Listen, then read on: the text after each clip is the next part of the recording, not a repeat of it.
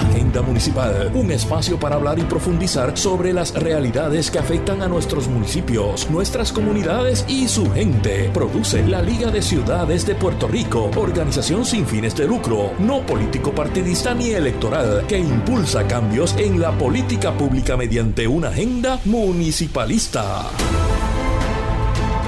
Saludos amigos y amigas que nos sintonizan. Bienvenidos Agenda Municipal, un programa de radio de la Liga de Ciudades de Puerto Rico. Un espacio para hablar, profundizar, pero sobre todo conocer las realidades que afectan a nuestros municipios, nuestras comunidades y su gente. Mi nombre es Edgar Gómez, soy director de operaciones de la Liga de Ciudades de Puerto Rico, una organización sin fines de lucro, no político partidista ni electoral, pero política que impulsa cambios en la política pública mediante una agenda municipalista. Este espacio lo hemos creado para comunicar nuestras agendas, pero sobre todo las realidades de los municipios, sin los cuales no existiría el ente de gobierno más cercano a las comunidades y el principal proveedor de servicios esenciales. Para más información y para escuchar o los... Eh, los episodios anteriores de este programa Agenda Municipal, pueden visitar www.ligadeciudadespr.com www.ligadeciudadespr.com donde van a conocer los diferentes proyectos y programas que tenemos y pueden buscar como agenda municipal en todas las plataformas de podcast los episodios anteriores y estamos comenzando nuestra tercera temporada y conmigo como todos los miércoles Cristina Miranda Palacio, directora ejecutiva fundadora de la organización. ¿Cómo estás Cristina? Entusiasmadísima de estar aquí en lo que sabemos que va a ser una gran tercera temporada. Eso se suena suena como mucho, tercera temporada. Me siento como, como en Netflix. Como en Netflix. siento como en Netflix. Oye, Cristina, se acabaron las navidades, ya camino a la San Sebastián porque las navidades más largas del mundo en Puerto Rico siguen aplicando, mañana, mañana empiezan. Eh, así que, ¿cómo te sientes de estar empezando eh, un nuevo año eh, en el pues programa y en la Liga de Ciudades. Pues entusiasmadísima, se quitó el arbolito ya en la casa, eso es importante porque ya ahora sí que se acabaron las navidades. Eh, entusiasmada. Yo pienso que estoy convencida que este año nuevo de la liga ya estamos comenzando nuestro quinto año, ¿verdad? Porque Sí, sí, sí, Estamos, acabamos de pasar el cuarto año, es que se siente como si fuera ayer y ya estamos empezando nuestro quinto año y me siento muy, muy orgullosa de todo lo que hemos logrado y creo que el equipo de trabajo tan increíble que tenemos, que ya somos 14, es esa evidencia. Con nosotros está Cristian, como siempre, en la, en la cabina, manteniéndonos ahí al día, pero tenemos un equipo de trabajo espectacular, diverso y yo creo que esta es la mejor, la mejor ganancia que hemos tenido. Definitivamente, oye Cristina, y, y como muy bien dices, cinco años. Eh, año de elecciones también, eh, eh, año electoral, así que parte del planteamiento de este espacio, que es un espacio para informar, obviamente fuera de toda línea partidista y electoral, pero sí la importancia del espacio municipal y, y de la gestión de los gobiernos locales y la importancia de esa cercanía con la ciudadanía. Claro, es que al final del día y al principio del día todo es político, eh, así que como bien dice, la Liga es una organización política con P mayúscula y nosotras trabajamos como colectivo, como equipo para dos cosas principales. Por un lado, gobiernos locales fortalecidos, eh, pero por el otro, ecosistemas municipales conectados y para eso hace falta mucha voluntad, mucha voluntad eh, de accionar políticas públicas enfocadas en la equidad. Así que este año va a ser un año eh, crítico y medular eh, para la Liga de Ciudades porque vamos a aprovechar para discutir cuáles son esas expectativas, cuáles son esas necesidades para poder trazar una ruta de trabajo. Oye, Cristina, y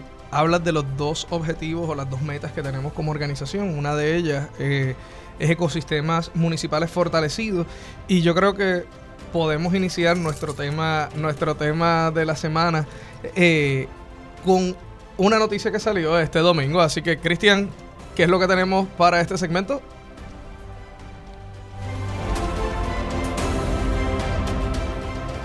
En la calle hablan. Y en la calle están hablando, Cristina, de Bandera Violeta.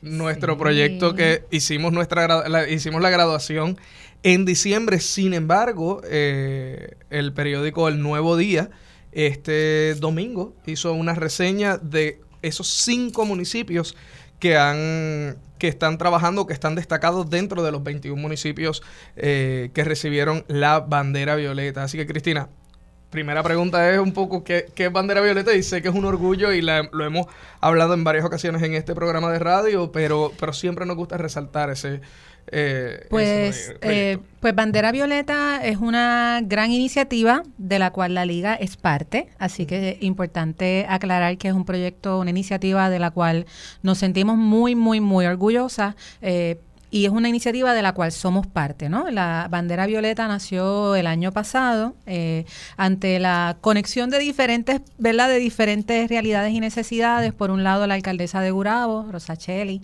eh, quien está en nuestra junta de alcaldes, quien está en nuestro laboratorio de innovación municipal, tenía una preocupación como la tenemos todas las personas que, que estamos conscientes de lo que está pasando en nuestro país, ¿no? Con esta gran epidemia de feminicidios, eh, eh, con la realidad que vivimos las mujeres en el país. Así que por un lado teníamos una alcaldesa con un gran nivel de entendimiento y de compromiso con, atender esta situación tan, tan terrible que pasa aquí, eh, pero por el otro lado también habían otras organizaciones aliadas con las que estábamos teniendo conversaciones. Así que Coordinadora Paz para la Mujer, que es una red, una coalición de organizaciones que trabajan en pro de las mujeres, estaba, eh, había diseñado unos, unos, ¿verdad? unos currículos para trabajar con los municipios. La red de albergues, por el otro lado, tenía también unos intereses y entonces nos unimos y se reactivó la bandera violeta. Y lo que busca la iniciativa de bandera violeta es, por un lado, eh, capacitar a los gobiernos locales con sus diferentes componentes, con sus diferentes equipos de trabajo, en cómo trabajar con el asunto de la violencia de género, eh, cómo trabajar desde un acercamiento preventivo, pero también cómo trabajar cuando se recibe eh, solicitudes. Así que la idea es que en cualquier punto de entrada de apoyo al gobierno local, ¿verdad? A ese gobierno municipal que está en función de su gente y sus comunidades, que los equipos municipales estén, estén capacitados y fortalecidos. Y se llama Bandera Violeta porque la, el proyecto culmina con una graduación que fue muy hermosa y muy emotiva en, en Gurabo, que fue el espacio de uno de los feminicidios más sonados durante el cierre del año pasado, eh, porque fue una mujer que fue asesinada con su pareja eh, este, en su casa en, en Gurabo, que estaba recibiendo noticias, eh, que estaba recibiendo servicios del municipio, eh, pues la idea es que esos municipios que cumplieron con esos procesos, que incluían no solamente participar en el currículo y en los, en los talleres, pero también adoptar políticas públicas a nivel municipal, iban a recibir una bandera violeta. Y con mucho orgullo decimos que se entregaron 21, banderas violetas. Eso quiere decir que 21 municipios en Puerto Rico completaron ese proceso eh, de desarrollar estrategias enfocadas en cómo se previene y cómo se atiende la violencia de género. Un gran logro en el país. Eh, Cristina, y, y sí es un, es un gran logro en sí mismo y, y manifiesta o pone en ejemplo esa aspiración que tiene la liga de ecosistemas municipales conectados. ¿Por qué? Porque tenemos tres organizaciones sin fines de lucro, siendo la Liga de Ciudades eh, una de ellas, Coordinadora Paz para la Mujer y la Red Nacional de Albergues de Puerto Rico, ambas eh, tres organizaciones sin fines de lucro que conectaron con 21 municipios para darle apoyo y asistencia técnica, para darle acompañamiento en la redacción de estas políticas públicas. Así que ahí es que vemos que eh, estos objetivos de interconectar que el gobierno municipal sí gestiona políticas públicas en su espacio, en su territorio, pero necesita el apoyo de organizaciones sin fines de lucro y de las comunidades que puedan eh, también fortalecer ese, esa asistencia técnica ¿no? y, ese, y ese ejercicio de la gobernanza. Y, y reconociendo el asunto ecosistémico, porque eh, no hay que ser expertos en todos, eh, en todos, sino saber quiénes son los, expertos. Quiénes saben, quiénes son. Y, y de nuevo, usamos esta palabra experto con mucho cuidado, ¿no? Porque tampoco eh, nosotros somos expertólogos. Pero ciertamente fue un proyecto muy hermoso que no hubiera sido posible sin el liderato de la alcaldesa de Gurabo, sin, sin la alcaldesa de Gurabo, que, que, fue personalmente quien nos apoyó en la coordinación de los conversatorios para hablar con los alcaldes y las alcaldesas directamente. Y sin las organizaciones, como bien dice. Cristina, hay un, ejercicio bien interesante que se resalta en este reportaje que salió en el Nuevo Día. Nuevo Día toma cinco de los municipios, de, de estos 21 municipios que se fueron reconocidos con bandera violeta, toma cinco de ellos y resalta algunas iniciativas de por qué estos cinco municipios fueron above and beyond, o sea, superaron las expectativas. El mínimo era tener la política pública y tener unos protocolos internos de cómo atender la violencia de género cuando llegara a, las puertas del municipio, pero estos municipios ya tenían o ya tenían proyectos muy grandes o hicieron unos proyectos extraordinarios, ¿verdad?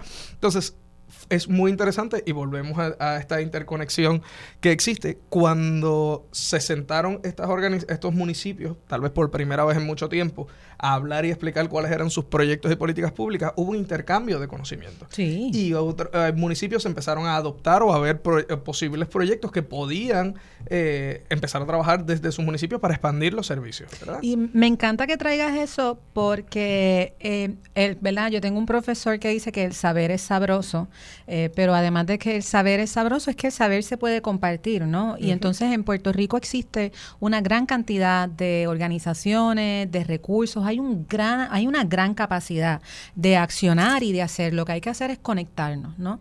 En el caso de los municipios, pues hay una realidad de que hay unas crisis fiscales eh, que tienen, un, tienen una razón, ¿verdad? Vienen un inicio, hay unas políticas públicas enfocadas en la austeridad, hay unas visiones ideológicas de parte de la Junta de Control Fiscal pero el hecho de que no tengan los recursos para atender una necesidad no quiere decir que la necesidad desaparece, ¿no?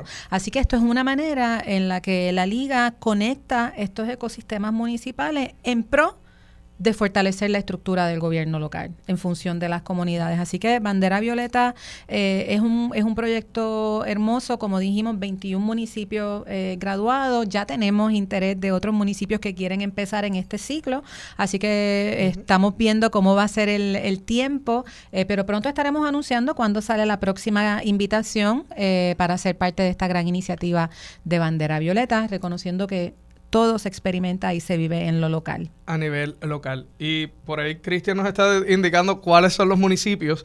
Eh, tenemos los municipios que participaron de Bandera Violeta. Eh, Bandera Violeta tenemos Agua Buena, Camuy, Cataño, Ceiba, Fajardo, Guánica, Hormiguero, Las Piedras, Quebradillas, San Germán, Toa Baja, Trujillo Alto, Utuado, Vega Alta, Vega Baja y creo que también Falta Gurabo ahí. Nos faltan los cinco entonces municipios que fueron eh, resaltados en esta noticia, que es Barceloneta, Ponce, Gurabo, Naranjito y Guayama fueron los cinco que fueron resaltados en la noticia. Ahí tenemos nuestros 21 eh, eh, municipios que fueron abanderados, ¿no? Que hoy cuentan con su bandera violeta en el municipio. Así que felicidades a ellos, enhorabuena. Y si quiere, si las personas que quieran conocer más de, esta noticia y cuáles fueron esas iniciativas, pueden visitar la página de la Liga de Ciudades, liga de ciudadespr.com, y ahí van a ver nuestras redes sociales y en las mismas van a poder encontrar eh, pues, esta noticia, ¿no? El enlace a la noticia de este domingo. Fue la noticia de portada en el periódico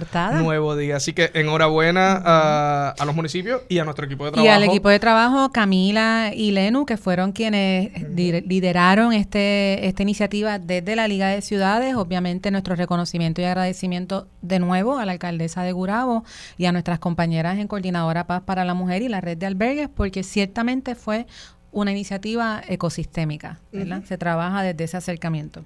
Eh, Cristina, y utilizamos este, esta primera noticia ¿no? como un pie de lanza de lo que de, uno de los logros, ¿no? Con el que cerramos el año y de uno de los, de los objetivos, ¿verdad? Cómo, cómo la Liga de, de Ciudades se operacionaliza, cómo, cómo, nosotros hacemos nuestro trabajo y, es creando estos ecosistemas, fortaleciendo este intercambio. Pero eh, nosotros trabajamos en siete ejes temáticos, correcto, ¿verdad? Sí. Y ¿cuáles son estos ejes temáticos y ¿Qué, son unos ejes temáticos? Empecemos por ahí. ¿Qué, es un pues eje temático y, cómo, con qué se come eso? Eh, bueno, pues ¿Con qué se come? Se come, se come con mucha acción y con mucho desarrollo de, iniciativa. Como decíamos al principio, la liga está comenzando su quinto año, ¿no? Y la Liga de Ciudades de Puerto Rico nace eh, a raíz de los impactos de los huracanes Irma y María. Siempre importante regresar a ese contexto. Alcaldes y alcaldesas se reúnen, vienen organizaciones fuera de Puerto Rico, de Puerto Rico, empiezan a trabajar para ver cómo juntos y juntas, desde un acercamiento político, no partidista ni electoral, se podía adelantar una agenda de país. Así que empezamos a trabajar, pero eso vino la pandemia y la pandemia nos cambió un poco el norte, pero durante estos cuatro años que hemos estado desarrollando mucho contenido, investigación, fuimos afinando cuáles eran esos ejes temáticos, que es la pregunta que te voy a contestar ahora, en las que nos íbamos a enfocar. ¿Y qué quiere decir eso? Que la liga acciona desde la intencionalidad. O sea, nosotros no creemos necesariamente en ser estratégicos, porque la estrategia es como que qué hago con lo que tengo, sino en ser intencionales. ¿Cómo logramos lo que necesitamos? Y entonces decidimos revisar estos ejes temáticos que teníamos antes, que eran un poco más dispersos, eran más, y nos quedamos con siete ejes temáticos. Y estos son eh, ejes temáticos que nosotros utilizamos para poder impulsar una verdadera agenda de investigación, abogacía y ejecución de proyectos. Así que los siete ejes temáticos están en función de proyectos como los que mencioné. ¿Y esos cuáles son? Educación. Eh, ¿Por qué educación? Porque todo lo que pase o no pase en el entorno educativo incide directamente en lo que hace un gobierno local, ¿verdad? Y en la liga, y de nuevo, estos ejes temáticos están definidos desde un acercamiento político. Educación no necesariamente es únicamente K12. Educación es cuáles son las oportunidades que hay para educación en todo ese continuo evolutivo, desde niñez temprana hasta adultos mayores. Voy, voy a darle un, ejemplo de esto que hace poco estaba en una reunión y era una reunión de empresarios eh, de electrónicos.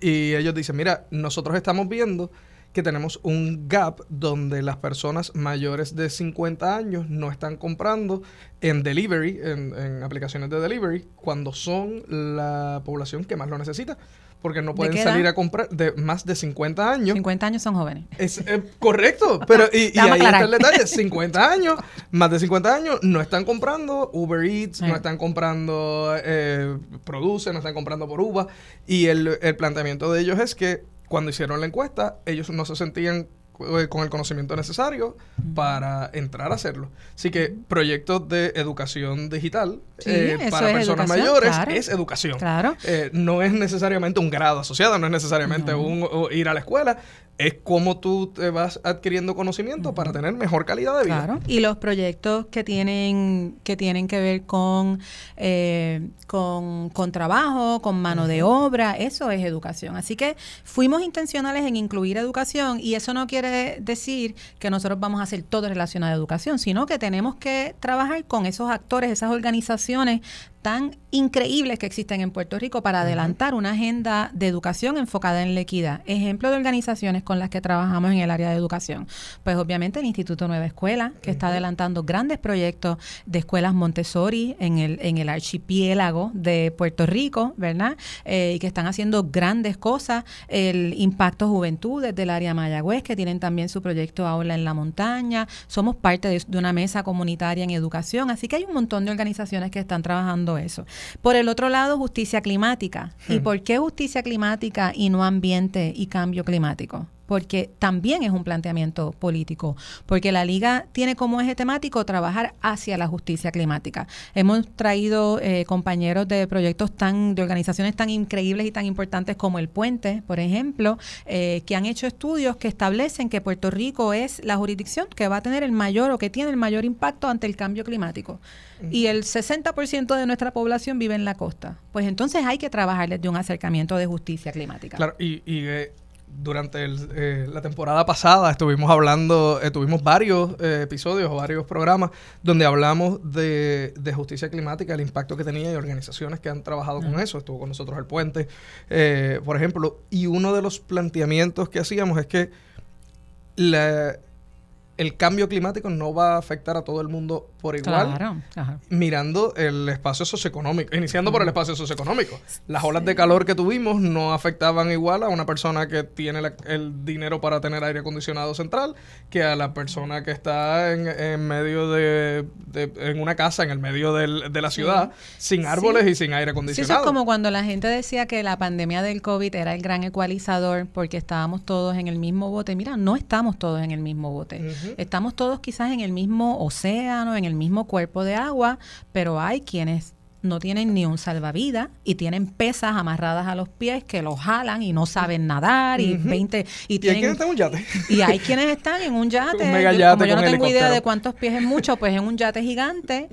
Y hay quienes están en una yolita y hay quienes están en un dinghy y hay quienes estarán en diferentes cosas. Así que el espacio es el mismo pero como lo como lo como lo experimentamos, como lo vivimos, no es lo mismo. Así que este es un asunto de reconocer esos, esos privilegios. La pandemia, pues, por ejemplo, yo tengo una casa, tengo patio, pues a mí el distanciamiento social no me dolió tanto. A mí estar encerrada no me dolió tanto porque yo podía abrir una puerta. Así que justicia climática, pues reconociendo la realidad en donde está Puerto Rico eh, con ese impacto eh, del cambio climático y cómo adelantamos una agenda de justicia climática. Así que eso es un tema en el que le vamos a estar dando mucho enfoque, no solamente por la gran necesidad y la realidad que hay en el país, sino también por eh, porque también hay una cantidad de fuentes de fondos que no estamos mirando en Puerto Rico, ¿verdad? Así que vamos a estar trabajando mucho con justicia climática. Y eso es un planteamiento... Eh, la administración Biden ha generado una ley eh, que va a atender fuertemente el, asunto de, cambio climático, ¿no? Sí, la, hay una cantidad de, fondos que van a estar disponibles, que están disponibles para, para Puerto Rico también, que están enfocados en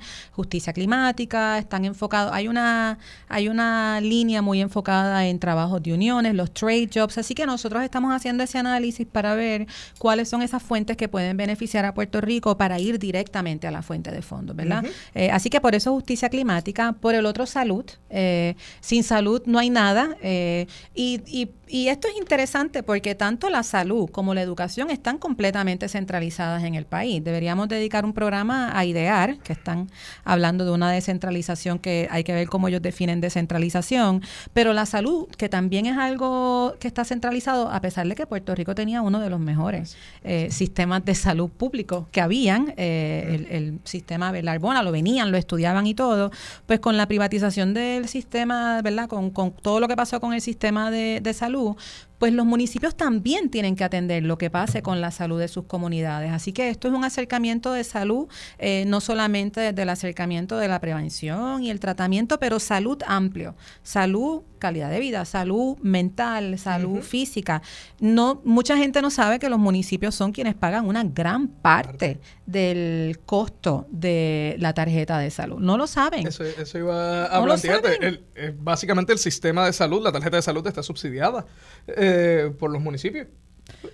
Sí, claro, sí. claro. Este, así que eh, la salud es algo que hay que, que hay que atender, eh, no solamente, y es, es, como todo, ¿verdad? Es como multinivel o con, muchas, bueno, y una de las cosas con las que la liga trabaja es con la complejidad, ¿verdad? Pero vamos ya mismo que vamos después vamos ya mismo eh, así que. Así que sí, salud. otro eje que a mí me encanta es la economía del, del bienestar, ¿verdad? Nosotros no estamos hablando de desarrollo económico, no estamos hablando de crecimiento económico, que son cosas diferentes Estamos hablando de que en la liga lo que va a, lo que impulsa, lo que apoya, lo que para lo que trabaja es hacia una economía del bienestar que reconoce que hay que es como un justo balance. ¿Cómo podemos eh, tener una economía que esté en función de nuestro planeta? Que es el único que tenemos, eh, ¿verdad?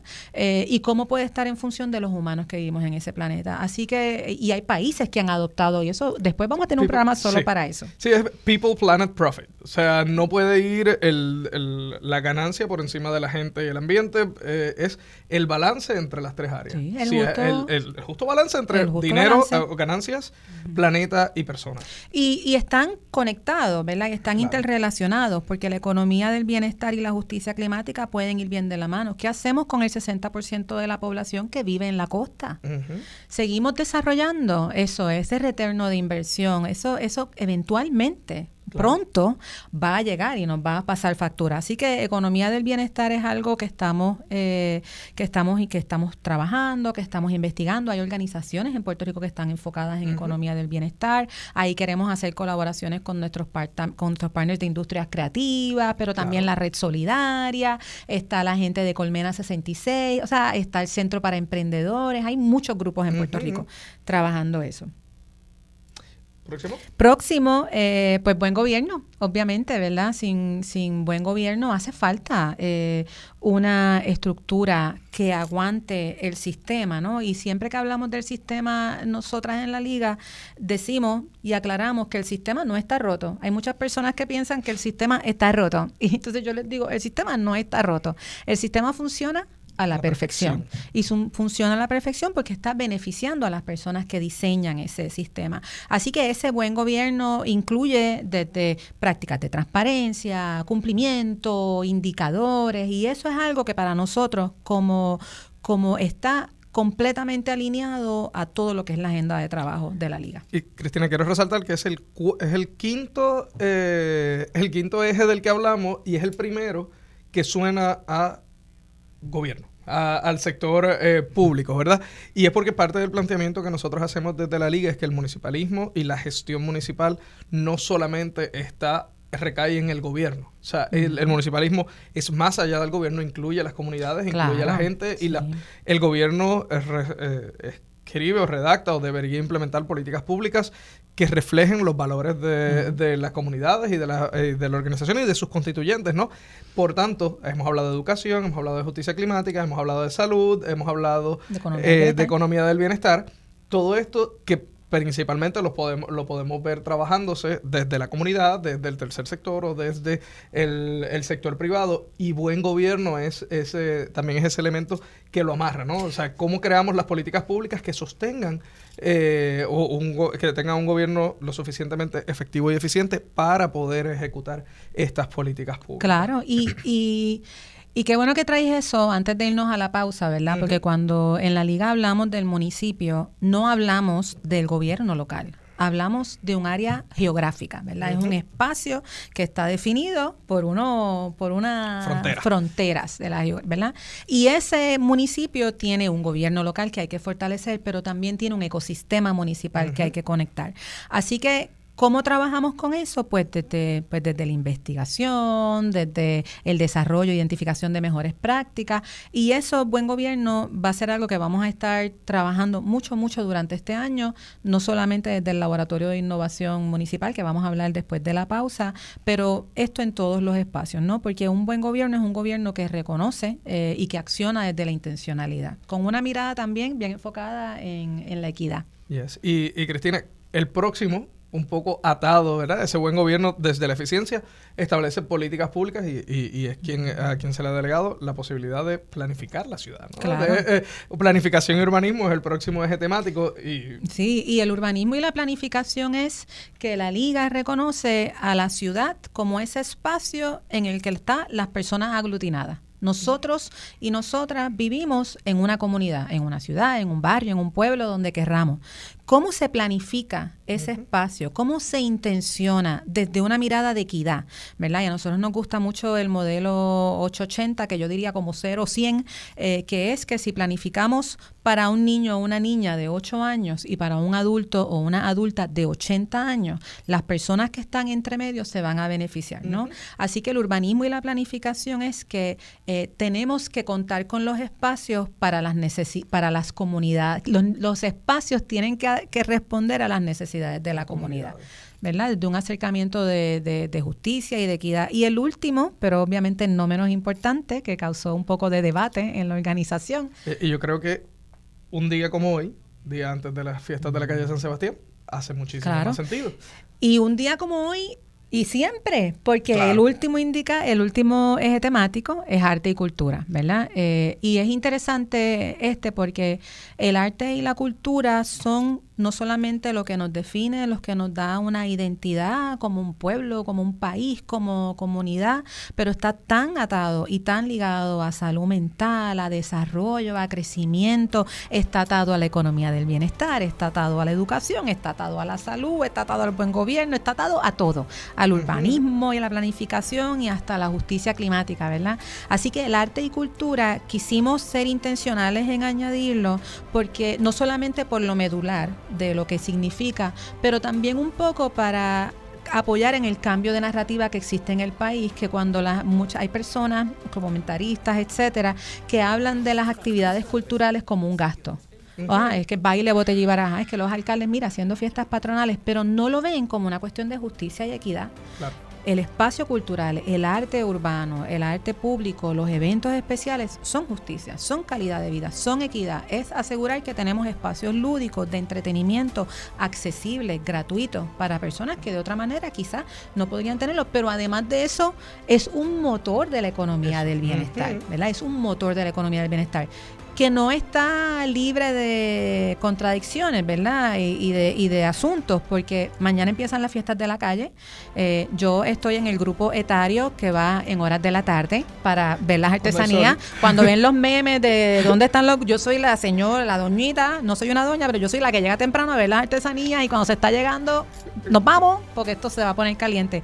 Pero también veo la crítica y, la, y, y, entiendo la crítica que hay de cuál es el porciento de representación de mujeres artistas, de personas negras en las tarimas de las fiestas de la calle San Sebastián.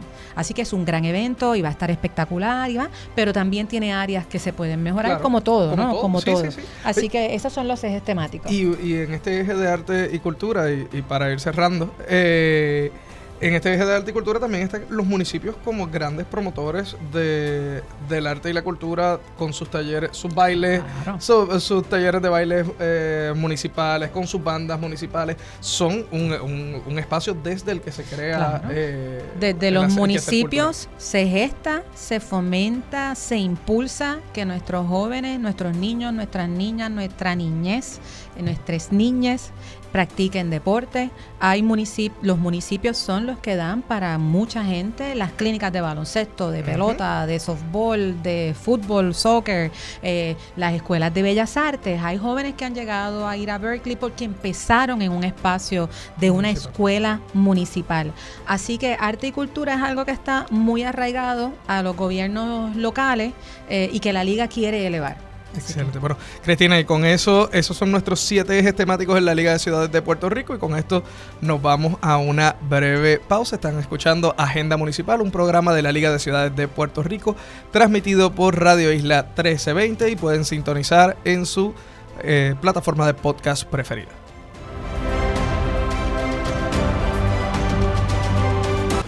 Municipal, un espacio para hablar y profundizar sobre las realidades que afectan a nuestros municipios, nuestras comunidades y su gente. Produce la Liga de Ciudades de Puerto Rico, organización sin fines de lucro, no político partidista ni electoral, que impulsa cambios en la política pública mediante una agenda municipalista.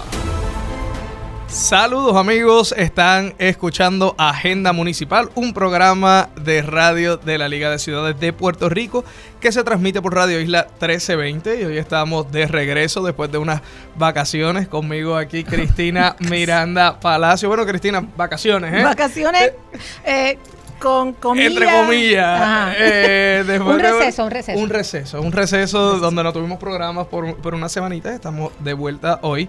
Y estamos haciendo un recap de qué es la liga. Vamos a estamos comenzando nuestro quinto año eh, como organización. Y, yo recuerdo, eh, el fundador de nuestra escuela decía, cuando cumplieron cinco años, eh, la organización él decía, yo quiero que los próximos cinco años no sea una repetición de los cinco pasados sino que sean... Yo esperaría que no fuera una repetición. sino que sean cinco años de nuevos logros, de nuevos éxitos, de nuevo crecimiento, ¿verdad?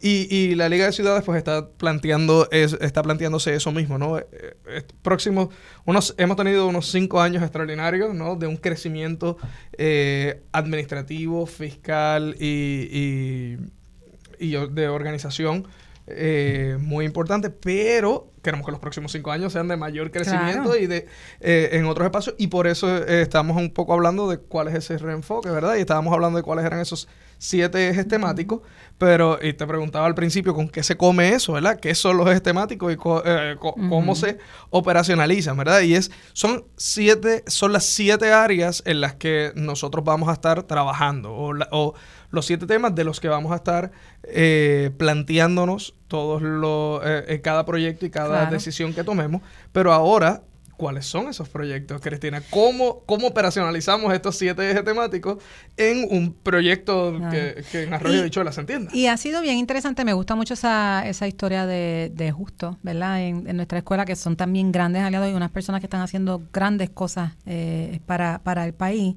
Eh, es que hemos ido, hemos ido evolucionando, pero siempre hemos estado bien cerca de la razón original de crear a la Liga de Ciudades, que son los dos propósitos que dijimos al principio, el fortalecimiento del gobierno local y la conexión del ecosistema municipal.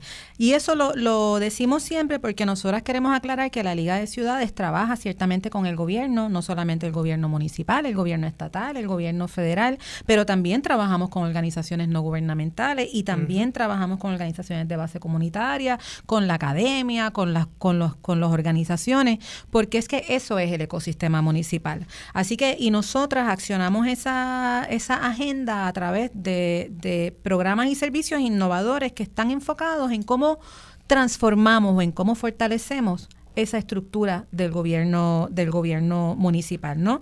Así que tenemos eh, varias iniciativas eh, que lanzamos a final a finales de año, eh, cerramos el año con una gran celebración cuando lanzamos el laboratorio de innovación municipal, que el, que es la iniciativa insignia de, la Liga de Ciudades de Puerto Rico. Eso tiene una clase de cinco alcaldes y alcaldesas que van a estar todo un año con nosotros y hay unos servicios que están enfocados solo en esos cinco municipios, pero también tiene unos servicios y unos componentes que van a estar disponibles de manera gratuita, ¿verdad? Porque nosotras una de las cosas es que la liga no cobra eh, no cobra membresía, ¿verdad? Nosotros no cobramos porque reconocemos que los municipios están en una, como gobiernos locales están en una situación fiscal eh, eh, crítica, porque también hemos estado desarrollando relaciones importantes con organizaciones filantrópicas que han comprado la necesidad de impulsar una agenda municipalista.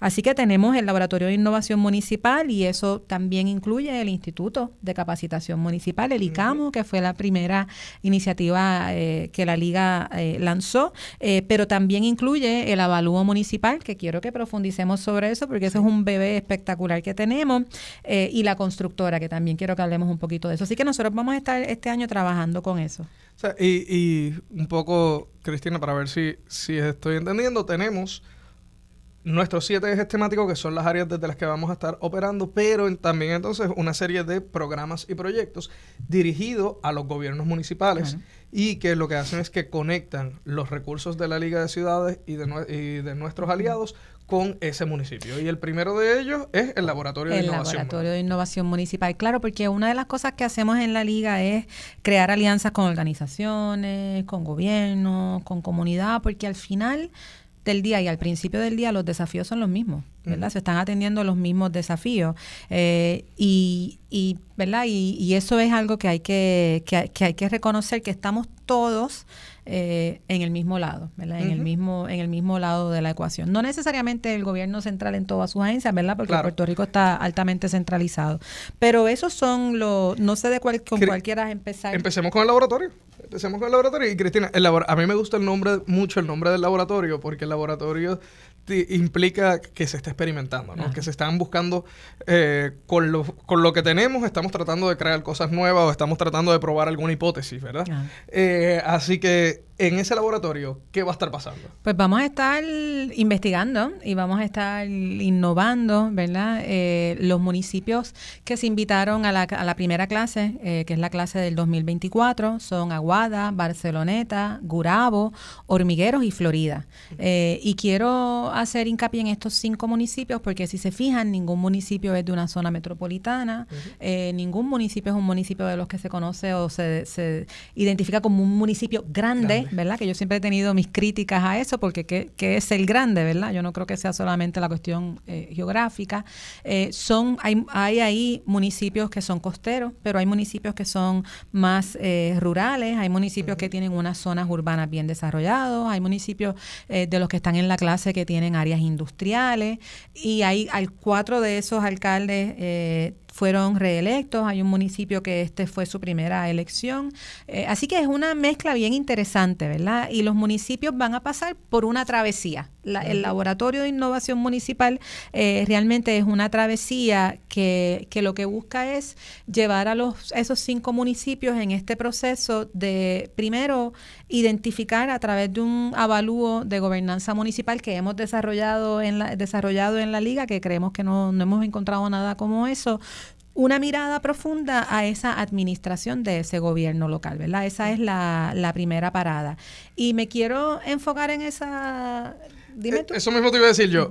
Hagamos una pausa en, en esa parada porque eh, el laboratorio va a tener la posibilidad de que, uno, un espacio de intercambio para los alcaldes, ¿verdad? Para intercambiar conocimientos, para compartir eh, preocupaciones y, soluciones, eh, pero esa, todo, toda travesía o todo proceso de, intercambio y compartir implica una evaluación. Y esa primera parada es el avalúo municipal, eh, que es la herramienta, como tú dices, que creamos nosotros, que creó la Liga de Ciudades de Puerto Rico, una herramienta única para evaluar a los municipios en los 10 eh, indicadores de la buena gobernanza. Volvemos con uno de nuestros ejes temáticos, el lo que es el buen gobierno, ¿verdad? Así que un poco definimos buen gobierno basándonos en estos indicadores, en estos 10 indicadores. ¿Y cuáles son estos 10 indicadores, Cristina? Bueno, son, eh, son, a mí me encanta este componente porque estábamos pensando esto, este avalúo que estamos haciendo hay que profundizar porque esto no se trata de darle nota eh, a los municipios. Esto no es un enfoque deficitario, punitivo, es un enfoque eh, de la gobernanza municipalista. Nosotros hemos desarrollado uno, una herramienta con una metodología, ¿verdad? Que vamos a estar compartiendo para que después el pueblo, el pueblo pueda entender. Hemos desarrollado una metodología para evaluar cómo están los municipios accionando en lo que hemos diseñado como los 10 indicadores de una buena gobernanza municipalista. ¿Cuál es el primero? Participación comunitaria significativa, ¿verdad? Eh, ¿Por qué? Porque una agenda municipalista requiere una participación significativa. Lo que hemos hablado, la interconexión, interconexión de las comunidades, ecosistemas fortalecidos. Un ecosistema. No es un checklist, ¿verdad? Este, Y es interesante porque cuando hablamos con los municipios, pues hay un nivel, gran nivel de compromiso con, la participación comunitaria, pero también hay una, en ocasiones, resistencia, eh, hay unos miedos que se dan. Así que esto, eh, y este, este avalúo tiene una definición de cada uno de estos indicadores una expectativa para cada uno de los indicadores, eh, las mejores prácticas para cada uno de esos indicadores y hemos desarrollado tres niveles en los cuales vamos a evaluar a los municipios. Y y Cristina, una cosa es que puede lucir diferente en cada municipio. Ah, claro. O sea, puede, en un municipio, esta participación comunitaria activa puede lucir como una oficina donde se gestione la, la, comunicación con las comunidades y la participación ciudadana, o puede lucir de otra, de otra forma, de que tengas diferentes juntas para diferentes procesos, o juntas asesoras, o puede, eh, va, va, a lucir, o tengas una, una eh, por ejemplo, un centro de voluntarios para donde están las diferentes organizaciones sin fines de sí, porque no... Puede lucir diferente en cada municipio. Claro, y, y, es porque tiene que haber una competencia cultural y una humildad cultural, ¿verdad? Que es lo que se pierde muchas veces con estas compañías externas que vienen a, decirnos lo que tenemos que hacer y cómo hacerlo con sus mejores prácticas de Filadelfia o Milwaukee o donde sea, ¿verdad? Que no tienen nada que ver con, con, Puerto Rico. Así que participación comunitaria significativa es, es una medular, pero también entonces ahí eh, está también servicios, inversiones eh, del gobierno local responden a las necesidades de la comunidad. En lo que, en lo que el gobierno eh, municipal está haciendo, está enfocado en atender la necesidad de la comunidad, ese servicio, esa inversión que está haciendo el gobierno local. ¿A qué responde? hay una, la tercera, que es acción significativa para promover la equidad. Y van a ver un hilo conductor, ¿verdad? En esto es temático y es el asunto de la equidad el municipio, eh, el gobierno local intenciona eh, significativamente para promover la equidad. ¿Qué quiere decir eso? El gobierno local reconoce en dónde hay que priorizar en las inversiones que se están haciendo, en los proyectos. ¿Qué sale primero? Responsabilidad fiscal es obviamente eh, medular, ¿verdad? pero la responsabilidad fiscal dentro del contexto de la realidad, porque yo no voy a darle una nota a un municipio porque se comió, porque se redujo su superávit si ese superávit se redujo en función de dar más servicios a la comunidad, porque no es una cuenta de ahorro que está ahí disponible para que, para que el alcalde lo gaste en otra cosa, eso está ahí. Pero hay que ser responsable fiscalmente. ¿Qué quiere decir eso? Mejores prácticas, eh, documentación, cumplimiento, transparencia y, transparencia y accesibilidad de la información crítica. Hay una realidad en el país que falta mucho para, para una verdadera transparencia y una accesibilidad de la información crítica. Y no se trata solamente de poner los datos y ya, porque nosotros siempre decimos eh, los datos sin contexto no son, no son, datos. ¿verdad? No son, es peligroso. Eh, los datos son los datos, ¿no? Así que el contexto eh, es medular y ahí tenemos uno de nuestros principales aliados y colaboraciones, que es Sembrando, sembrando Sentido.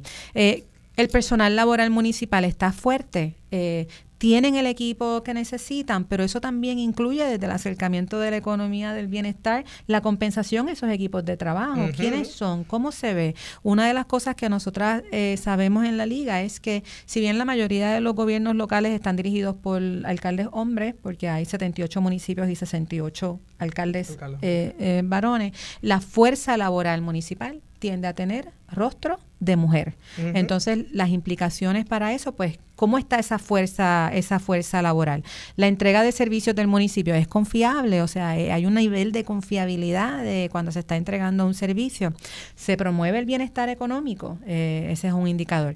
Se planifica intencionalmente para el futuro. El municipio, si es un municipio costero, ¿qué quiere decir eso? Bueno, si es un municipio costero, quiere decir que su municipio está tomando en consideración el impacto del cambio climático, que acciona desde un lente de justicia climática, desde un lente de intencionalidad eh, que prioriza.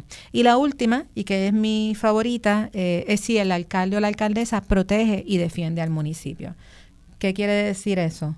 Municipio o comunidad antes que partido, ¿verdad? Es, el país antes que cualquier otra cosa. Eh, así que eso pues, pues voy a dar otro ejemplo de Gurabo, pues sostener una demanda en contra de una farmacéutica que no está cumpliendo eh, con los decretos y que le resta y que implica una pérdida por el municipio. Y eso requiere un acto de valentía eh, y de defensa a ese gobierno local. O sea, y Cristina, son 10 indicadores nosotros en ese evalúo como organización vamos al municipio y evaluamos cómo está el municipio eh, en esos indicadores, como muy bien dices, no es dándole una nota, no es diciendo estás bien, estás mal, es estás aquí. y dónde estás, qué puedes hacer para mejorar o para, para aumentar tu, tu nivel de cumplimiento y, y, que tienes que mantener haciendo para no bajar si estás haciendo ya eh, si ya estás en, uno de los niveles más altos. Claro. Y, y como yo decía cuando empezamos a hablar del laboratorio, es una es una ruta, ¿no? Así que la primera parada es el avalúo municipal, que es esa mirada profunda para saber cómo están cada uno de esos gobiernos locales en esos 10 indicadores. Pero luego viene la otra parada, que es la parada eh, de la Academia de Innovación Municipal eh, y que es la academia de en donde se va a desarrollar un plan de innovación municipal. Los municipios que están participando en la clase del laboratorio de este año, de nuevo, Aguada, Barceloneta, Gurabo, Hormigueros y Florida. Ah, se me olvidó mencionar ahorita, Florida es uno de los el municipio de más reciente... Creación. fundación, que tiene 50, como 50 años. Así que los alcaldes y sus equipos de trabajo eh, van a participar de una academia de innovación municipal en la que usando como punto de partida ese plan, ese avalúo municipal, se va a desarrollar un plan de innovación municipal.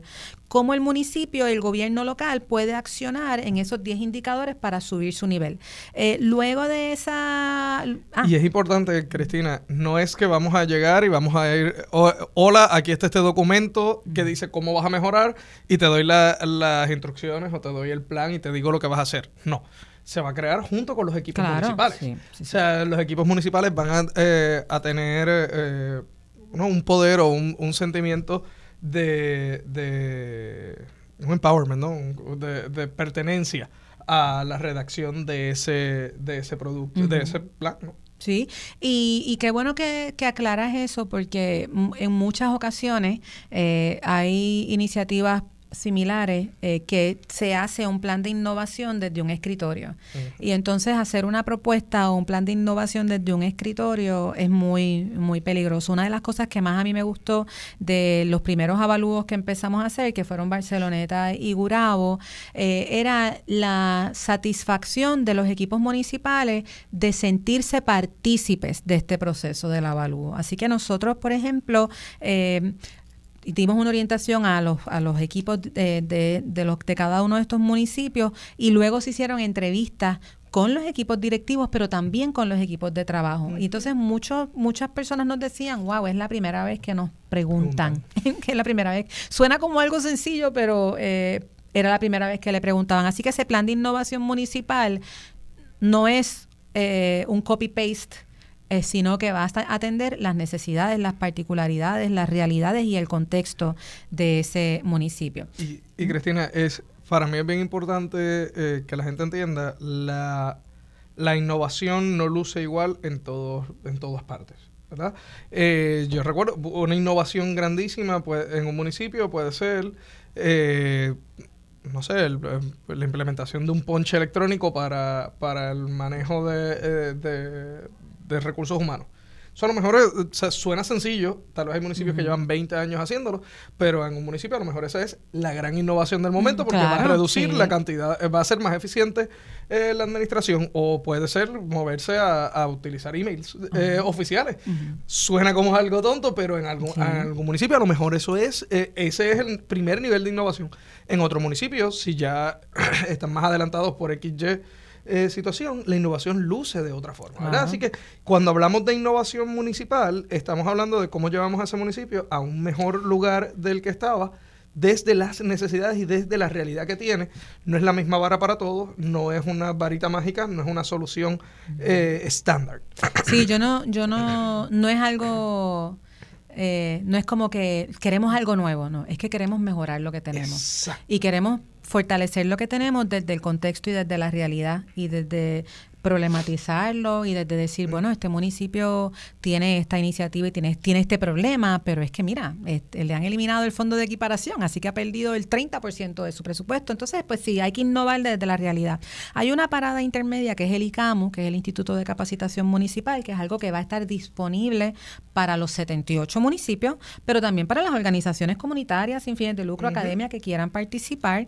Y es que vamos a tener una academia municipalista todos los años y ahí se se va a matricular o el gobierno local o la organización, porque va a tener 10 eh, talleres híbridos, 5 en persona y 5 online, que van a estar trabajando con diferentes cosas. Y al final del año de esa academia van a tener un certificado. Eh, hay una parada adicional, que esta parada es para los cinco municipios que están en el Laboratorio de Innovación Municipal, que es la parada de la constructora, que es una iniciativa hermosa que se ha gestado también desde la liga y que realmente es una metodología eh, de, para el codiseño y la co-creación de soluciones. Y eso tiene tres, tres fases. Primero empezamos con ese avalúo, esa mirada profunda, pero también una mirada profunda a la realidad del contexto municipal como área geográfica. Así que eh, la segunda fase es que se co-crean soluciones. Vamos a decir, en el municipio de em, Barceloneta hace falta, no, vamos a usar este proyecto en el municipio de, sí, de, de Barceloneta. Tiene, Barceloneta, yo creo que no mucha gente lo sabe, pero tiene uno de los mejores, si no el mejor, sistema de transportación pública público integrado municipal en Puerto Rico. Y la alcaldesa eh, nos comentaba que ella lleva varios años hablando con los alcaldes aledaños que no son de su mismo partido, eh, Manatí y eh, Florida, para ver cómo pueden hacer un sistema de transportación municipal regional integrado. Pues entonces profundizaríamos sobre eso y sobre se escogería esa necesidad y sobre esa necesidad se co-crearía una solución pero se co-crearía una solución con participación ciudadana y con participación de los actores. Y la última fase de esa constructora es la consecución de los fondos. En la liga no creemos solamente en soñar y en idear, creemos en que tenemos que diseñar y codiseñar y co-crear cosas que puedan ser ejecutables. Así que ese último paso es cómo se convierte eso en una, en una propuesta ganadora desde un ecosistema municipal que está compuesto por los diferentes actores y que está informado por expertos en contenido, que son las organizaciones expertas en los diferentes ejes. Oye, eh, Cristina, hemos visto un poco cuál es esa ruta que van a tener los municipios que son participantes del laboratorio y cuáles son algunos de estos otros proyectos o programas que la Liga está ofreciendo para los demás municipios como es el como es el proyecto de Bandera Violeta y seguirán apareciendo algunos, eh, algunos otros proyectos, pero eh, así que vamos a seguir hablando de esto a través de esta temporada los próximos miércoles. Sí quiero que ya que estamos cerrando eh, y aprovechando que es uno de nuestros ejes temáticos, resaltar que hay municipios que están haciendo iniciativas muy importantes eh, en, el, en el tema de arte y cultura y uno de ellos es Cataño, el municipio de Cataño, va a estar presentando esta semana eh, o este fin de semana eh, del malecón para la fiesta de la 2024. Eh, Así que mm. el y Cataño, que el que no haya ido a Cataño últimamente es hermoso ver el, ese malecón, verla. Yo estaba comiendo carne frita en Cataño este fin de, este fin de semana, pero sí, eso es una gran, eso es un gran ejemplo del arte, del eje temático del arte y la cultura, pero también de la economía del bienestar, bienestar. también de la justicia climática, o sea, es tiene tanto, está todo tan relacionado, así que la invitación es a que nos sigan en las redes, liga de ciudades pr.com, que conozcan más acerca de lo que es la agenda municipalista, municipalista y que sepan que este espacio está aquí para hablar de los temas relacionados a la equidad, a la justicia y a una agenda verdaderamente municipalista. Perfecto, bueno, pues Cristina, con eso acabamos este primer programa del año. Están sintonizando Agenda Municipal, un programa de la Liga de Ciudades de Puerto Rico que se transmite por Radio Isla 1320. Nos vemos el próximo miércoles a las 2 de la tarde. Eh, Cristina, buenas tardes. Nos vemos, vamos a seguir innovando.